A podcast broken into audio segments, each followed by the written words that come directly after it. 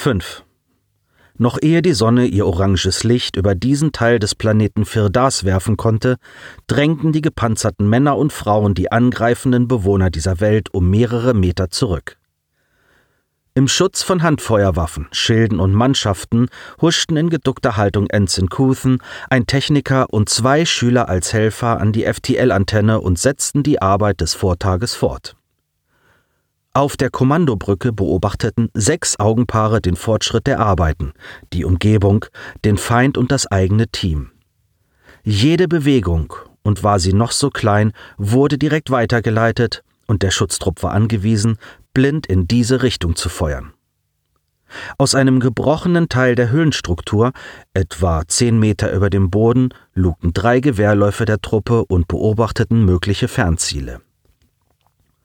Lieutenant Leonard Gugis saß angestrengt nachdenkend auf dem in Schräglage hängenden Kommandosessel und hielt schweigend die Hände unter ihrem Kinn gefaltet. Einer der ausführenden Unteroffiziere stand direkt mit dem Technikerteam in Kontakt. Die neue FAL-Spule passt, meldete dieser. Gugis nickte nur. Weitermachen, soweit es geht. Ja, Ma'am. Unbemerkt von allen trat Ensign Robespierre auf die Brücke. Lieutenant, sagte er und salutierte. Guten Morgen. Wenn etwas gut ist, sage ich es, Ensign. Ja, Ma'am. Er trat in ihr Blickfeld. Wir haben einen Jungen da draußen, der. Gugis ergriff die Lehnen des Stuhls. Dann holen Sie ihn rein, ich bin keine Kindergärtnerin. Sie missverstehen, der Junge ist sehr weit da draußen. Und er hat eine Dauerverbindung in das fremde Satellitennetz. Und zu uns. Nun blickte sie auf. Bitte, was? Auch andere sahen sich nach den beiden Offizieren um, ließen das Team für Sekunden aus den Augen.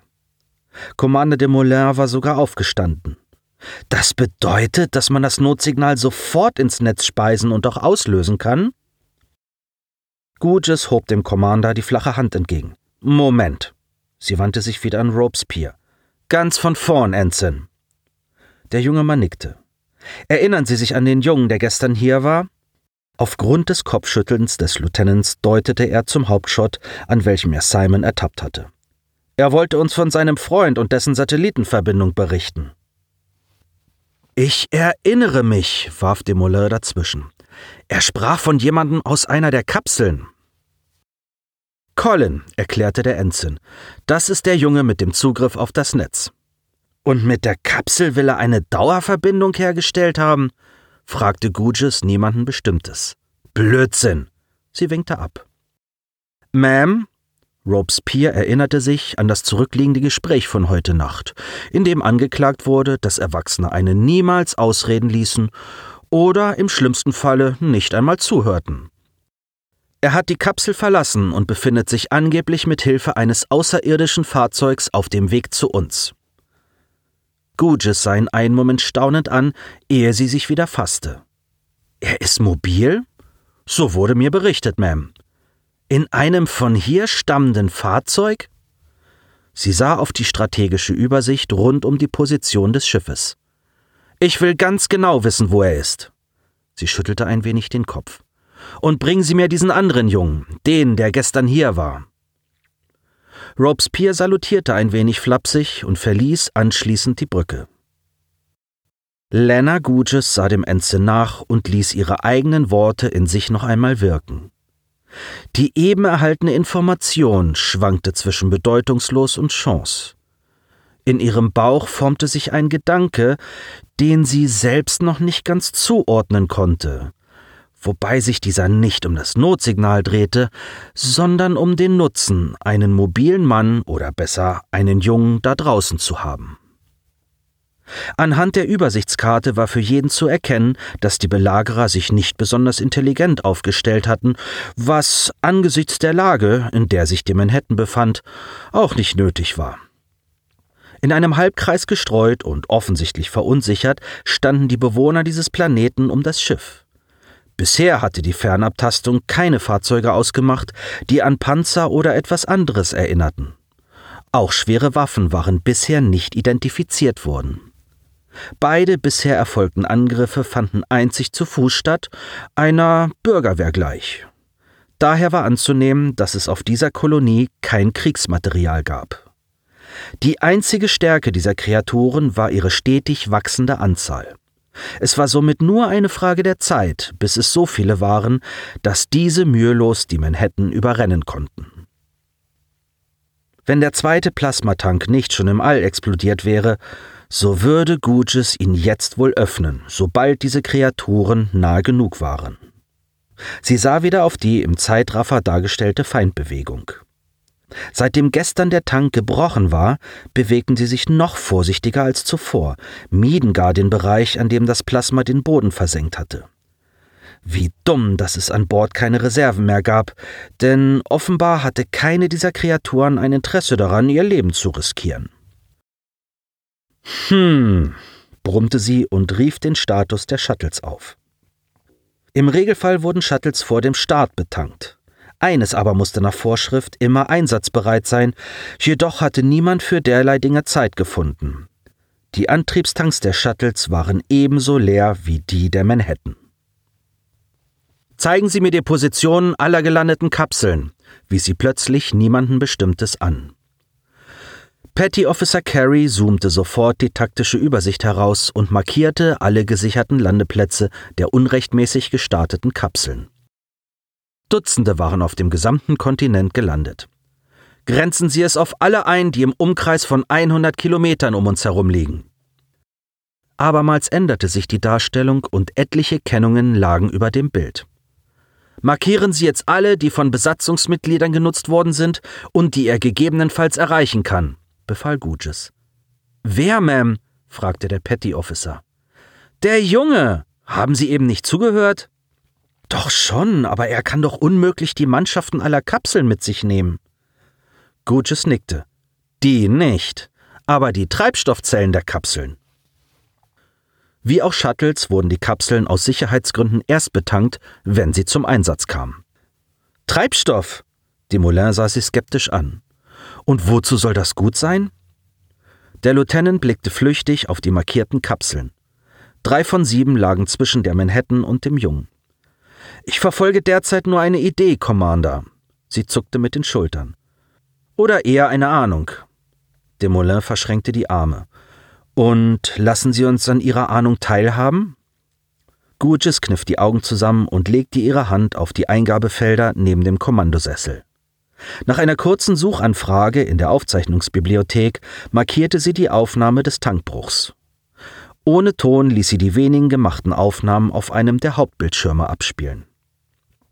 Ich möchte testen, ob wir womöglich doch etwas Wirksames haben, um unsere ungebetenen Gäste zu vertreiben, Guges fror ein Bild ein und vergrößerte den rechten Randbereich, der daraufhin in halber Geschwindigkeit abgespielt wurde. Dort flohen die Plado in überstürzter Panik vor dem sich ausbreitenden Gas und fassten sich dabei an die Augen. Offensichtlich sind diese Kreaturen ebenso anfällig für das Plasmagas wie wir, oder mehr noch. Beinahe jedes Augenpaar war nun auf die Wiederholung am Schirm gerichtet. das nennen Sie eine Idee?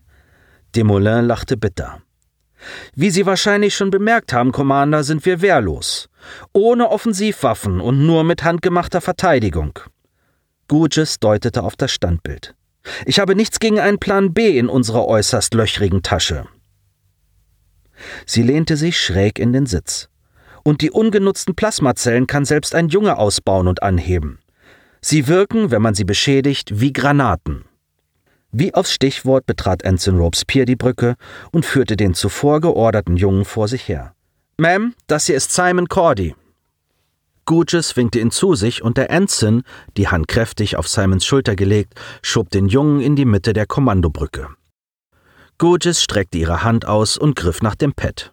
Sie sah einmal über die aktiven Eingabefelder und reichte es mit der anderen Hand an ihren Kommunikationsoffizier weiter.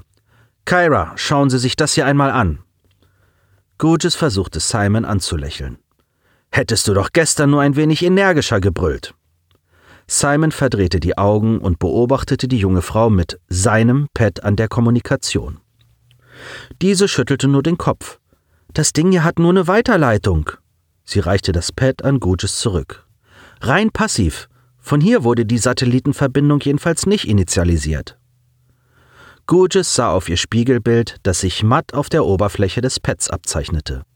Wie sprichst du mit ihm? Sie warf Simon einen Blick zu. Mit deinem Freund in dem Fahrzeug. Simon legte seinen Finger ans Ohr. Er und ich, wir beide haben ein X4-Com-Implantat. Die Offizierin verstand. Ja, das macht Sinn. Ruf ihn an. Simon wies sein Implantat an, eine Verbindung aufzubauen. Das Holofeld des Pads aktivierte sich und zeigte das Wartesymbol. Gespannt sahen Gurgis, Ensign Robespierre und Simon auf das blasse, freischwebende Bild. Dieses erlosch und warf neue grobe Pixel in die Luft, aus denen sich das zerknautschte Gesicht von Colin zusammensetzte. Slim, was ist los? Es ist scheiße früh. Der Lieutenant möchte dich sprechen. Wer? Gurgis schob ihren Kopf nahe Simon in den Abtaster für die Holodarstellung auf der anderen Seite. Hier spricht Lieutenant Gurgis von der Manhattan. Ab sofort stehst du unter meiner Order. Simon, wer ist die Bitch? Sie hat das Kommando. Ein Lieutenant? Alle anderen sind tot, Kleiner, bellte Gurgis förmlich in die Lichtgestalt. Und um die übrigen zu retten, ist es wichtig, dass du tust, was ich dir sage. Ist das klar? Colin rollte mit den Augen einmal nach links, einmal nach rechts. Dann nickte er. Äh, ja, Sir, äh, Ma'am. Sehr gut. Ich ernenne dich zum Crewman ehrenhalber. Und nun erhältst du deinen ersten Befehl. Ja, Ma'am, wiederholte sich Colin. Finde eine Rettungskapsel. Dein Freund teilt dir gleich mit, wo sie sich in etwa befinden. Die Position habe ich schon. Gurgis hob ihre Augenbraue. Tatsächlich? Colin nickte. Die Plado-Satelliten haben überall markierte Sperrgebiete an den Landepunkten ausgegeben. Ich muss nur einen anfahren. Gute Arbeit. Gurgis war beinahe geneigt, sich zu bedanken, konnte sich allerdings gerade noch beherrschen. In acht Kilometern Entfernung liegt die nächste. Sobald du angekommen bist, meldest du dich bei mir, damit ich mit den Männern vor Ort sprechen kann. Sie entfernte sich wieder aus dem Erfasser und sah Simon an. Bleib mit ihm in Verbindung. Soweit das Auge reichte, erstreckte sich das triste flache Land, welches nur gelegentlich durch fahrenähnliche Gewächse, niedrige Gräser und sanfte Hügel variiert wurde. Das Rot der aufgehenden Sonne warf sich spielerisch gegen die Wolkenfäden, die den weiten Himmel dominierten. Weit am Horizont, von dichteren Wolken und durch den Dunst der Luft umspielt, zeichnete sich die Hügelkette ab, die Ziel ihrer Reise sein sollte. Das Navigationssystem jedoch lotste das Cebo in eines der vom Computersystem markierten Sperrgebiete. Bafir war verunsichert über die Idee, dass Colin unbedingt dorthin wollte und hatte seine Bedenken mehr als einmal geäußert, diesen Bereich doch besser zu meiden. Colin aber schmetterte alle Widersprüche jedes Mal etwas rauer ab, meinte, er müsse etwas nachsehen oder bräuchte etwas aus der Kapsel. Dass er im Auftrag des Lieutenants handelte, verschwieg er allerdings. Da! rief er aus, als hinter einem Hügel die leicht runde Kapsel zum Vorschein kam. In den Wogen des Windes öffnete sich plötzlich der Bremsschirm, zerrte an der Kapsel und sank mit der Flaute wieder zu Boden. Bis auf ein oranges Licht, das einige Meter vor der Kapsel auf einem Stab stand, gab es keine Aktivitäten. Zwei weitere dieser Lichter waren hinter der Kapsel auszumachen. Colin schätzte, dass es Warnsignale waren. Auch auf der Erde grenzte man schließlich Unfälle oder andere Dinge mit entsprechenden Signalen ab. Irdischen Ursprungs waren diese Anzeigen jedoch nicht. Was ist das dort? Warnungen der Wacheinheiten, erklärte sein außerirdischer Begleiter, damit sich niemand dem Gebiet nähert. Colin sah von dem Licht auf die dahinterliegende Kapsel. Dann waren sie also schon da, brummte er. Bafir wandte sein Welpengesicht gen Colin. Wir sollten wirklich drum herumfahren. Nein, bring mich hin! Beinahe schon im Befehlston forderte Colin seinen Begleiter auf, was ihm nicht einmal falsch vorkam. In seinen Gedanken war er nun Mitglied der Space Force und sein Begleiter wandelte sich vom Retter zum Feind. Colin warf einen Blick auf das Navigationssystem. Vier weitere Sperrgebiete und somit Kapseln befanden sich unmittelbar nahe der Manhattan. Bafir stoppte das Cebo kurz vor dem blinkenden Licht und deaktivierte den Schwebeantrieb. Zischend setzte das Fahrzeug auf. Colin kletterte hinaus, betrachtete den blinken Stab vor dem Fahrzeug einen Moment und erkannte, dass die drei Stäbe mit einem Laser untereinander in Kontakt standen. Mit einem weiten Schritt, der an all seinen Muskeln zerrte, trat er über die Lichtlinie in das weitreichende Sperrgebiet. Nach einigen Schritten sah er vor der Kapsel etwas liegen. Colin musste ganz nah herangehen, um zu erkennen, dass es drei Menschen in den Mannschaftsuniformen der Manhattan waren. In Reihe lagen sie dort bäuchlings, wie zur Abholung bereit. Auf ihren Rücken zeichnete sich ein schwarzer Kreis verbrannten Stoffes ab, der seinen Ursprung im Inneren des Körpers der Leichen zu haben schien. Was? Colin begriff nun, dass diese Menschen nach ihrer Landung ermordet worden waren. Hingerichtet und liegen gelassen.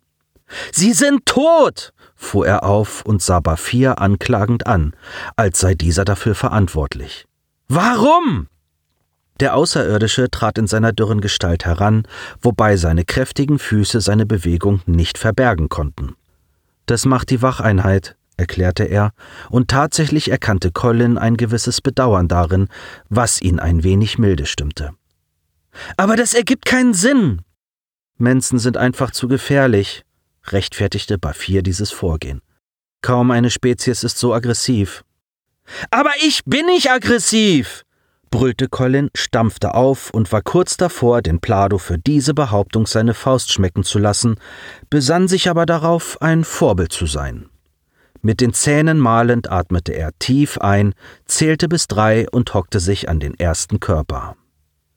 Diesen drehte er behutsam um und schrak sofort zurück. Das bleiche Gesicht einer jungen Frau, kaum älter als zwanzig, starrte tot in den Himmel.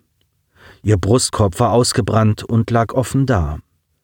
Colin hätte sich beinahe übergeben, riss sich jedoch zusammen und deutete auf die Reste der Uniform. Es waren nur einfache Arbeiter, keine Soldaten. Er sah Bafir an und schüttelte den Kopf. Sie haben euch nicht angegriffen, nur ihren Job gemacht. Bafir schaukelte leicht das Horn auf seinem Kopf. Zustimmung, wie Colin verstand.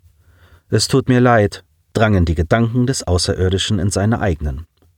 Auch mein Bruder starb bei einem Angriff der Mensen. Seine Wut für einen Augenblick vergessend, sah Colin erneut in dieser abscheulichen Gestalt ein fühlendes Wesen, das offensichtlich ernsthaft von der Situationsentwicklung betroffen schien. Mit langsamen Gedankenfetzen erklärte Bafir, dass sein Bruder ebenfalls keiner der Kämpfenden gewesen war, sondern sich nur zur falschen Zeit am falschen Ort aufgehalten hatte. Daraufhin sind meine Eltern Teil des Planetenrats geworden. Sie wollten etwas erreichen und sich mit anderen formieren. Bafir zeigte auf die orangenen Lampen um die Kapsel. Die Wacheinheiten sind eine Entscheidung des Rates. Bis vor kurzem hat es sie nicht gegeben. Colin nickte. Wäre wohl besser, wenn es sie nie gegeben hätte. Dann wären diese drei Menschen noch am Leben. Er sah von den Leichen auf die Kapsel und wieder auf die Leichen. Der Auftrag der Kommandantin musste warten. Menschlichkeit hatte nun Vorrang. Ich muss sie beerdigen. Bafir schien dies nicht zu verstehen, wie Colin an seinen Gedanken erkennen konnte. Es ist ein Ritual für die Toten, erklärte er. Soll ich dir helfen? Nein, das muss ich alleine tun. Bafir signalisierte mit seinem Horn Einverständnis. Es gab sicher Gründe, warum Menschen einige Dinge taten und andere ließen. Langsam trabte er zurück zu seinem Fahrzeug und ließ den kräftigen Jungen an der Kapsel zurück. Kaum, dass er sich in das Zebo gesetzt hatte, fiel sein Blick auf das Naurik. Ein abgelehnter Kommunikationsversuch war darauf verzeichnet.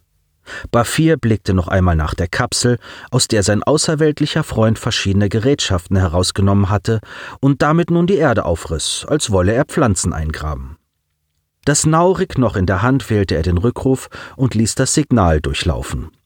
Nur Augenblicke später erschien Simons Gesicht als Holographie über dem Gerät. Hallo Simon, bester Freund, sagte Bafir in seiner eigenen Sprache, welches das Gerät für Simon übersetzte. Bafir? war die Antwort. Wie kommst du allein in diese Verbindung? Der Plado blähte leicht seine Wangen. Mein Naurück ermöglicht eine Schnittstelle zu Collins Implantat und dem Satelliten. Und wo ist Colin? Er gräbt Menschen ein. Was? Simon drehte den Kopf hin und her und schien nun zu laufen. Was sagst du da? In kurzen Sätzen berichtete Bafir, was gerade geschehen war, wie sie die Kapsel aufgefunden sowie die Leichen entdeckt hatten und wie Colin diese nun eingrub. Simon nickte nur. Verstehe. Nun ja, wir Menschen machen das so. Bafir sah auf das Abbild des Menschen vor sich, der in Gedanken versunken und wie versteinert schien. Also starrte er zurück, bis sich das Holofeld wieder regte. Wie machen es denn die Plado, wenn jemand stirbt? fragte Simon. Oh, mit seinen heimatlichen Tönen deutete Bafir auf seinen schuppigen Arm. Jeder, der sich erinnern möchte, nimmt sich eine Schuppe des Verstorbenen, übersetzte das Gerät für den Menschen auf der anderen Seite. Und dann? Der Rest wird verbrannt. Nur wenn jemand gestorben ist, gibt es Feuer. Nur dann? Ja, Feuer ist etwas Endgültiges, Abschließendes. Der Mensch mit dem schmalen Gesicht lächelte. Hm, Feuer ist bei uns Menschen Leben und Überleben. Bafir wippte mit seinem Horn. Das wird euch wohl gerecht. Na ja, Wärme, Licht, Zuflucht. Mit Feuer hat alles angefangen. Der Plado zögerte. Alles. Das Hologramm nickte. Der Beginn unserer Zivilisation. Leicht blähten sich die Wangen des Außerirdischen. Ist es wahr, dass ihr Menschen glaubt, dass ein mächtiges, unsterbliches Wesen das Universum gemacht hat? Und dass es sogar wie ein Mensch aussieht? Simon runzelte überrascht die Stirn. Mit einer solchen Frage hatte er nicht gerechnet. Du meinst Gott? stutzte er. Die Holodarstellung von Bafir blähte weiter die Wangen. Nennt ihr es so, Gott, drang es aus dem Pad. Nein! Simon schüttelte heftig den Kopf. Also, ja, korrigierte er sich. Es gibt wirklich noch immer einige Menschen, die eher das glauben, als mit euch reden zu wollen. Er wirkte ernst aber es sind nur noch sehr wenige so dumm. Ein solches Wesen ist nicht möglich, erklärte Bafir ihm. Simon nickte wieder. Ich weiß, natürlich nicht. Warum erfindet man dann so etwas? wollte Bafir wissen. Erfunden wurde er, um die Menschen zu kontrollieren, und gehalten hat sich das, weil wir Menschen den Tod nicht akzeptieren. Wieso das? drang es aus dem Pad. Simon wusste sich kaum einen Rat. Naja, weil wir halt gerne leben. Bafirs Gesichtsausdruck wandelte sich gleichsam mit seinem Horn zu einer Frage. Aber warum kämpft ihr dann so viel, wenn ihr gerne lebt? Einen Moment lang schwieg Simon. So einfache Fragen, so berechtigt und naheliegend. Doch eine Antwort war recht schwer. Er zuckte schließlich mit den Schultern. Vermutlich, weil nur der Sieger überleben wird. Es mochte Propaganda der Space Force sein, die Wahrheit dahinter war jedoch unbestreitbar.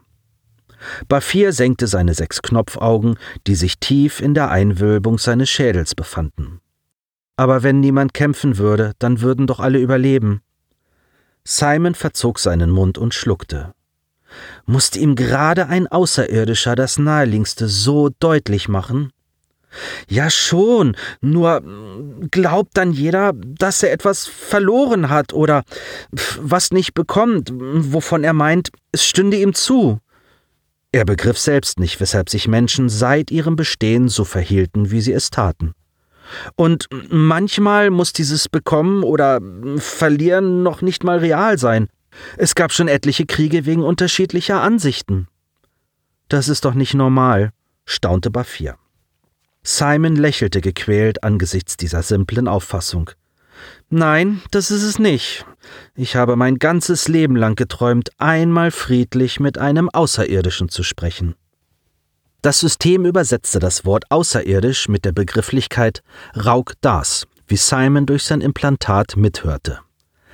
Rauk Dars? fragte er nach und rief mit seinen gedanklichen Befehlen die visuelle Übersetzungsmatrix auf, die diese Information binnen Sekunden zur Verfügung stellte.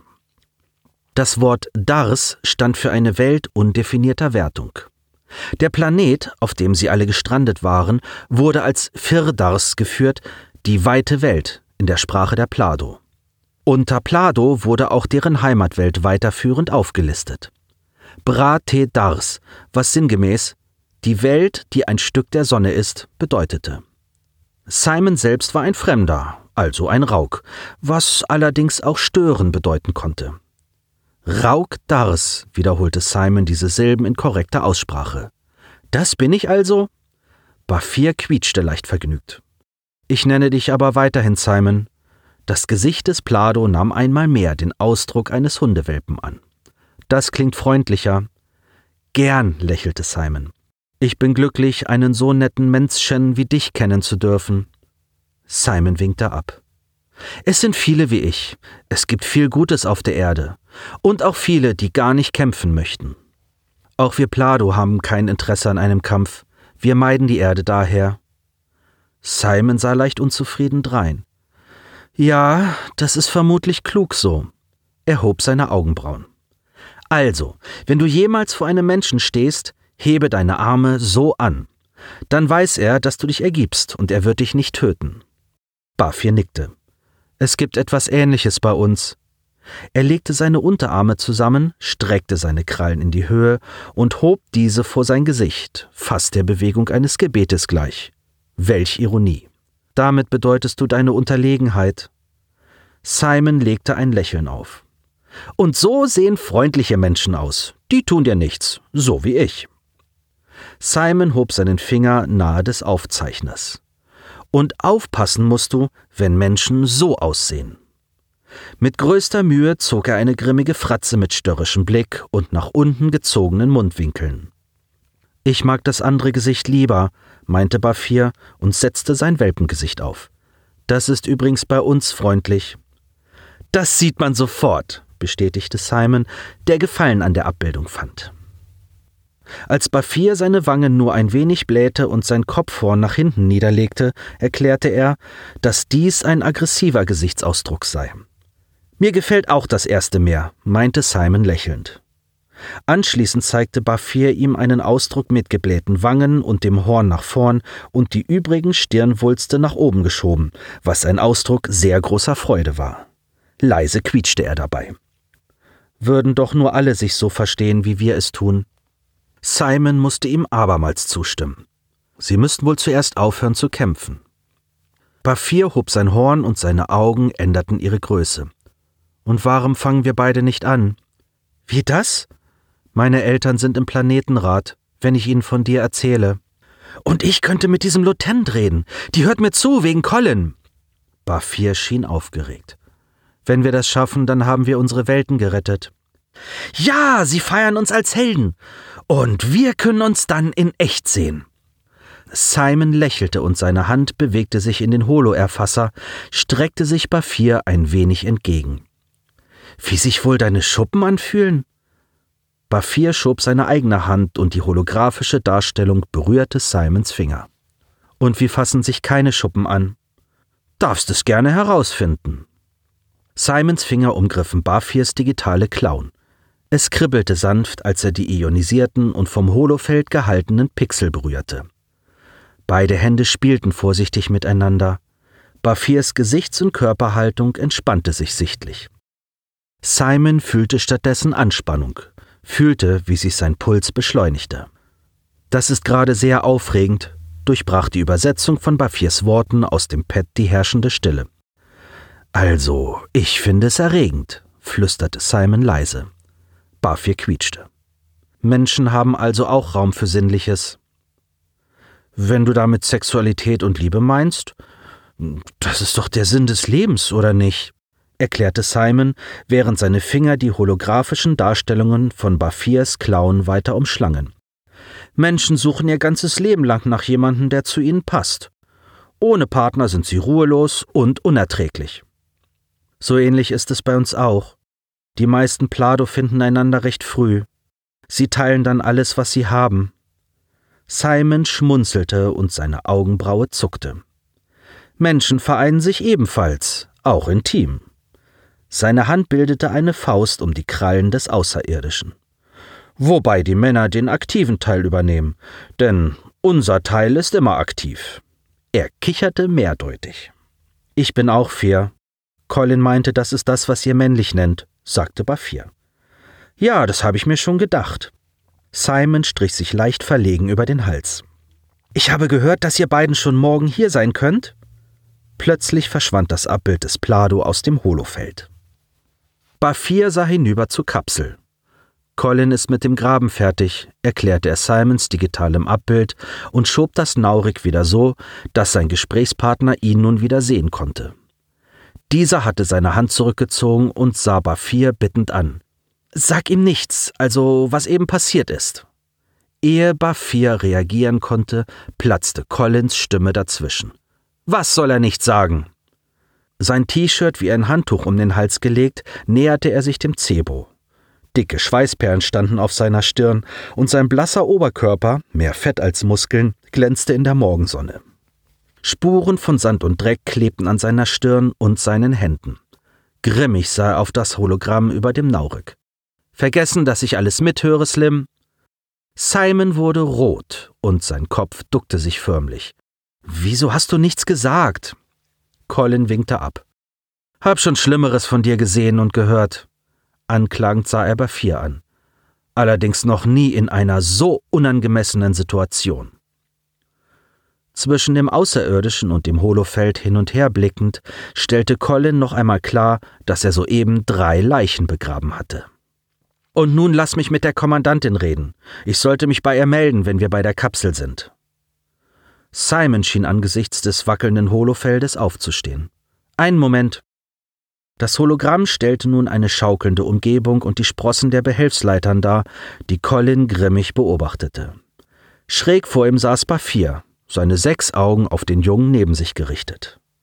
Neugierde schoss dem Außerirdischen durch den Kopf, so stark, dass Colin dies bemerkte. Denk nicht einmal dran, fuhr er auf. An was? fragte Simon anstelle Bafirs. Er wollte mich anfassen. Das ist nicht wahr, widersprach Bafir. Colin nahm einen halben Schritt Abstand. Ach ja? Du siehst halt seltsam aus, erklärte sich der Plado. Colin lachte bitter auf. seltsam? Ich? Er schüttelte den Kopf. Sagt einer mit sechs Augen und einem Hals wie eine Giraffe. Was soll denn das jetzt? empörte sich Simon, der jedes Wort mitbekam. Colin ignorierte ihn. Stattdessen zog er sich sein T-Shirt über und strich sich die schweißnassen Haare zurück. Bist du bald da? Bin auf Deck zwei, noch eine Leiter, antwortete Simon ungesehen.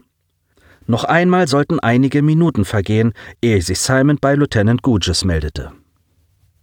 Colin stellte sein Implantat so ein, dass die Tonfrequenz bei Simon unterdrückt wurde und die Schallausgabe einzig über das Pad abgeleitet wurde. Während er sprach, entfernte er sich von Bafir und dem Zebo. In kurzen Sätzen berichtete er von den hingerichteten Mannschaften und der Annahme, dass es auch bei den übrigen Kapseln ähnlich aussehen könnte. Sie sind der Feind und das nicht umsonst, Colin, sagte Gurges ohne jegliche Tonlage. Und genau deshalb brauche ich dich da draußen. Okay, Ma'am. Gehe zur Kapsel an die Rückseite, wies sie ihn an. Colin musste nur wenige Schritte gehen. Bin schon da, Gut. Siehst du die graue Klappe links mit der Aufschrift PT3 oder PT4? Colin wischte ein wenig Staub von der Außenhaut der Kapsel, ehe er bestätigte. Drei. Gut. Auf der anderen Seite ist eine Klappe mit der Aufschrift PT4. Auch dort wischte Colin den Staub ab. Ja, Ma'am. Drück eine der beiden fest hinein.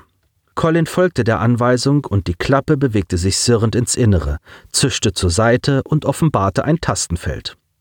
Auch die zweite Klappe öffnete sich. Gurgis gab ihm den Code durch, durch welchen das Tastenfeld verschwand. Übrig blieb ein bläulich beleuchteter Schacht, in dem ein armdicker Kanister lag. Um die Zelle herauszuziehen, musst du sie ein wenig nach rechts drehen. Colin folgte auch dieser Weisung, drehte den zylindrischen Kanister und zog ihn anschließend heraus. Dasselbe wiederholte er auf der anderen Seite. Nimm den vollsten an dich, dann fahre zur nächsten Kapsel. Zur nächsten? fragte Colin irritiert. Ja, Crewman, sagte Gurgis.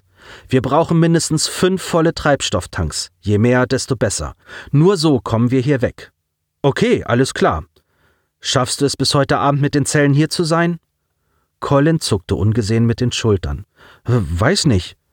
Versuch es, bat Gurgis nahezu freundlich. Okay, Colin sah sich die beiden Zylinder an und entschied, dass der erste der vollere war. Sein Blick galt dem Cebo, an dem Bafir geduldig wartete. Er deaktivierte die Verbindung, ohne die Einstellungen für Simon rückgängig zu machen. Anschließend packte er den Zylinder und trug ihn zum Zebo, wo er ihn auf der Rückbank zu den Dingen von Bafir legte. Was hast du da? fragte der Plato. Etwas, das wir zum Überleben brauchen.